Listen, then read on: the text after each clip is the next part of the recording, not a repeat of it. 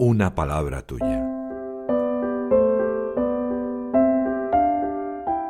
El Evangelio de hoy en un minuto.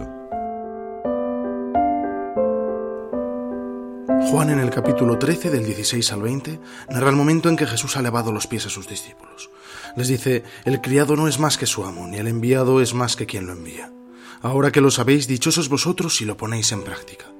Entonces les advierte de que sabe bien a quienes ha elegido, pero se cumplirá la escritura, dice, el que compartía mi pan me ha traicionado.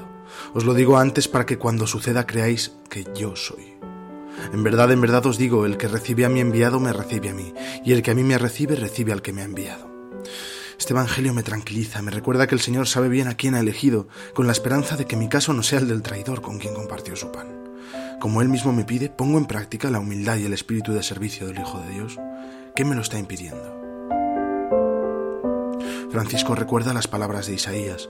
Qué hermosos son sobre las montañas los pasos del que trae la buena noticia. Dice, esta es la belleza que estáis llamados a difundir.